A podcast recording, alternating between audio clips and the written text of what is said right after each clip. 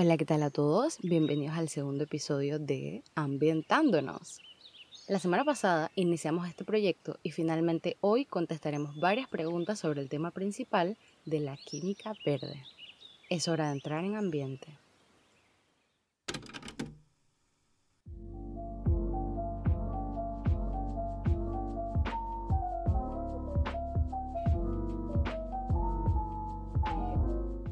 La primera pregunta del día es, ¿qué es la química verde? La química verde se relaciona con el diseño de procesos y productos químicos que reduzcan o eliminen el uso y generación de sustancias peligrosas. Consta de 12 principios que originalmente fueron definidos en 1988 por Paul Anastas y John Warner en el libro Química Verde, Teoría y Práctica. Estos principios no son más que criterios para evaluar qué tan amable o respetuosa es una reacción, un proceso o un producto químico con el medio ambiente. Podemos pensar en estos 12 principios como los mandamientos de la Biblia, pero de este tipo de química. Entonces se preguntarán, ¿cuáles son estos 12 principios? Y de esta manera responderé la segunda pregunta del día, mencionándoselos para que los conozcan y luego me comparten sus opiniones. Principio número 1. Es mejor evitar desechos que remediarlos después de haber sido producidos. Es el clásico orden de las tres Rs. Reduce, reutiliza y por último, recicla. Definitivamente el orden de estos factores sí altera el producto en términos de sostenibilidad hacia el ambiente. Principio número 2. Los métodos de síntesis se deben diseñar para maximizar la incorporación de todos los materiales usados en el producto final. Esto tiene una relación con conceptos básicos del análisis de procesos, por ejemplo, en una industria que produzca cualquier objeto, idealmente el objetivo final de X empresa es utilizar la mayor cantidad de materia prima posible para así reducir los residuos que no sean suficientes para poder transformarse en otro artículo. Y aunque esto tenga una connotación de sobreproducción tal vez, realmente es un enfoque sostenible si se produjera lo necesario para existir y no en exceso como actualmente las empresas hacen. De hecho, los famosos chitos son otro ejemplo de incorporación de todos los materiales, ya que anteriormente, en la década de 1930, Claire Matthews experimentó con la harina de maíz que se utilizaba para alimentar a las vacas. La procesó en una amoladora la preparó y sazonó en su casa, y así nació un nuevo famoso snack. Principio número 3. Procurar metodologías que usen y generen sustancias con poca o ninguna toxicidad para el ser humano y para el ambiente. Esto es bastante autoexplicativo, ya que el mundo ha llegado a la necesidad de encontrar alternativas y materiales que velen por la salud pública y el bienestar del medio ambiente, para tratar de contrarrestar todos los efectos negativos ya presentes. Principio número 4. Los productos químicos deberán ser diseñados de manera que mantengan la eficacia a la vez que reduzcan su toxicidad. El propósito de cualquier producto es su aplicación, para poder evaluar cómo se desempeñan. Pero claro, no se debe obviar ni olvidar su impacto potencial en la salud humana y en el medio ambiente. Entonces, su eficacia, impacto en la salud humana y en el medio ambiente son los tres aspectos más importantes en el momento de elegir estos productos. De aquí deriva que, en términos de ambiente, un producto más seguro significa que es menos tóxico. Principio número 5. Se debe evitar el uso de sustancias auxiliares. En los procesos con sustancias y reacciones, se debe evitar en lo posible el uso de sustancias que no sean sumamente necesarias y en el caso de que se utilicen, que sean lo más inocuos posibles, o sea, que no hagan daño. Un ejemplo de sustancias utilizadas en procesos químicos son los disolventes, y de los puntos más importantes en la química verde están la eliminación o el reemplazo de disolventes altamente volátiles o que se evaporan por disolventes no peligrosos que tengan un impacto ambiental bajo, hablando en términos generales.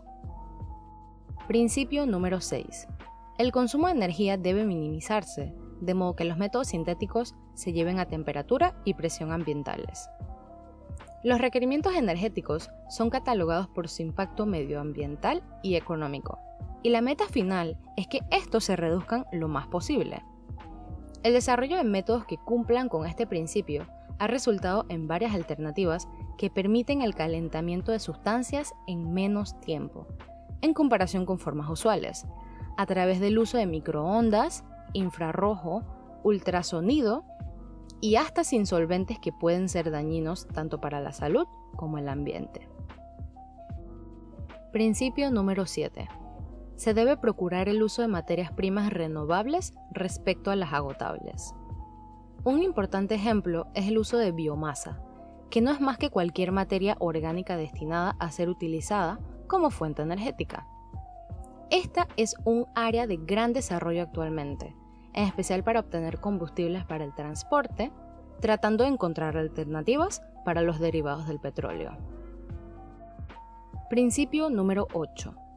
Se debe reducir o evitar la derivación de compuestos, como la idea principal es evitar exponernos a compuestos tóxicos y perjudiciales, elegir reacciones que no produzcan estos es el objetivo final, mientras que se sigue obteniendo la mayor eficacia en los procesos. Esto es lo que llamamos reacciones verdes. Principio número 9. Los reactivos catalíticos se prefieren a los reactivos estequiométricos. Sí, sé que este principio puede sonar súper confuso, pero recordando, la estequiometría estudia las cantidades de materia consumida y producida en las reacciones químicas.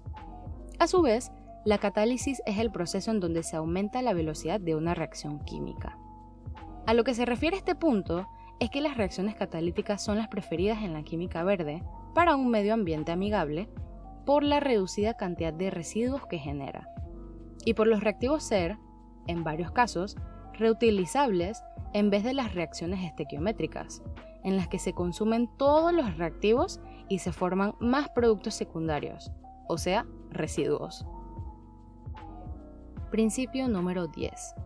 Se deben diseñar productos químicos que después de su función no persistan en el ambiente y que se degraden a productos inocuos.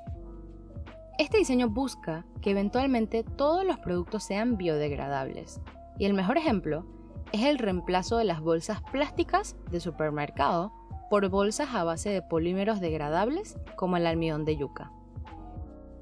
Principio número 11. Es necesario desarrollar metodologías analíticas que permitan el monitoreo en tiempo real. Recalcando, la meta de la química verde es utilizar procedimientos analíticos que generen desechos menos peligrosos y que sean benignos al medio ambiente, sin afectar la generación de resultados con rapidez, eficiencia y eficacia. Un ejemplo son los detectores de huellas dactilares, pero de iones. Refrescando la memoria un poco, los iones son átomos o grupos de átomos que tienen una carga eléctrica positiva o negativa. Estos detectores no requieren extraer la sustancia de una mezcla para su análisis. En un caso hipotético, sería utilizar este tipo de detector especial de iones un determinado cuerpo de agua destinada para riego de cultivos. Los iones tóxicos más comunes en las aguas de riego son cloro, sodio y boro. Los daños a los cultivos pueden originarse por la acción de un ion individual o la combinación con otros iones. En muchos casos, la salinidad o la presencia de determinados iones en el agua de riego provocan desbalances nutricionales o deficiencias en las plantas causando reducción en el rendimiento de los cultivos. Luego, para identificar estos iones por sus huellas, se llevan a cabo programas informáticos. Principio número 12. Las sustancias usadas en un proceso químico deben ser elegidas para minimizar potenciales accidentes químicos como emanaciones, explosiones y fuegos.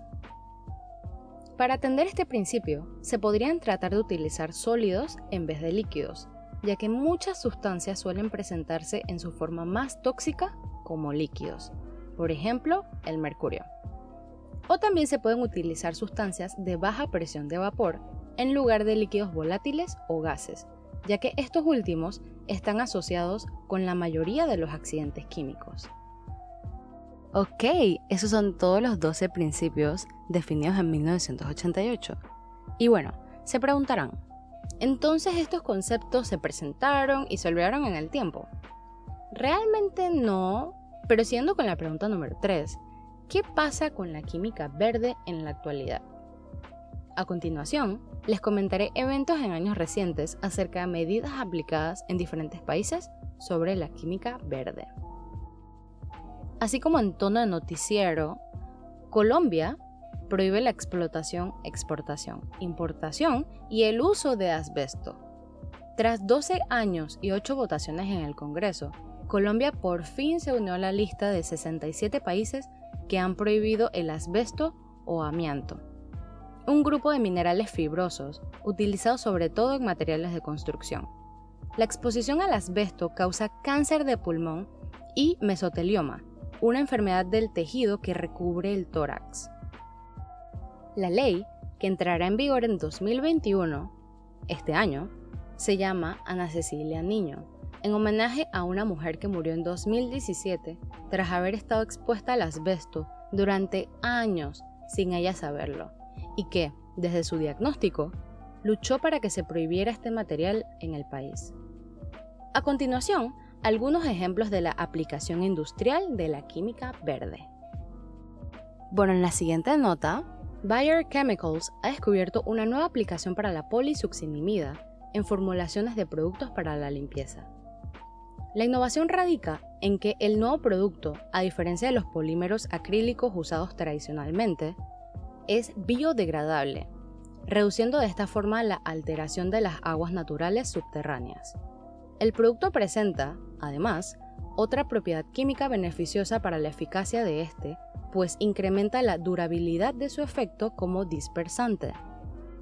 A continuación tenemos que GlaxoSmithKline ha presentado a la comunidad científica y tecnológica un sistema que permite la cuantificación de los procesos químicos en la industria farmacéutica en cuanto a su impacto ambiental. El objetivo de este instrumento es que los químicos dispongan de una herramienta sencilla y rigurosa para poder crear nuevos procesos químicos de tal forma que, desde las fases iniciales del diseño, se tome en cuenta el factor medioambiental. El sistema está basado en el análisis del ciclo de vida de los productos y procesos químicos. Y bueno, para terminar con esta mini sección de noticias, la farmacéutica Pfizer ha desarrollado la síntesis verde de su especialidad farmacéutica, Viagra. La clave de su éxito es su principio activo, el sildenafilo, una molécula orgánica que se obtiene mediante una síntesis que originalmente implicaba más de 15 etapas y que solo en las etapas finales se generaban 1000 litros de residuos orgánicos por kilogramo de sildenafilo producido. Con el objetivo de reducir la generación de residuos en las últimas etapas de la ruta, Pfizer ha desarrollado una nueva síntesis química comercial para la fabricación del sildenafilo, que se basa en la aplicación de los principios de la química verde. Las innovaciones introducidas han supuesto una nueva ruta comercial en la que los residuos orgánicos producidos han descendido a tan solo 2 litros por kilogramo de sildenafilo. Además, la síntesis verde ha logrado reducir el número de disolventes utilizados de 6 a 2. Su cantidad anual producida de 125.000 a 13.500 litros y su toxicidad intrínseca al sustituir el uso de disolventes tóxicos como la piridina. Y bueno, ¿qué les pareció el tema esta semana? Siento que a muchos de nosotros no nos enfocan la química desde un punto de vista sostenible, y estos principios fueron revolucionarios en su momento, y siguen siéndolo por la crisis medioambiental que estamos pasando. Por último, el próximo sábado estaremos hablando sobre energías alternativas, lo cual me lleva a hacer esta pregunta, ¿cuál es la energía alternativa más limpia? Esta y otras preguntas serán respondidas en el próximo episodio de Ambientándonos. Además, esta semana hicimos una ronda de preguntas y respuestas donde yo los invitaba a, aparte de preguntas, que me hicieran comentarios o sugerencias y quería comentar que los lunes serán oficialmente días de preguntas. Así que, obviamente los espero. Y antes de irme, quiero darle las gracias a todos por sintonizar este episodio y recuerden seguirme en Instagram en arroba ambientándonos podcast para enterarse de todos los temas que juntos hablaremos.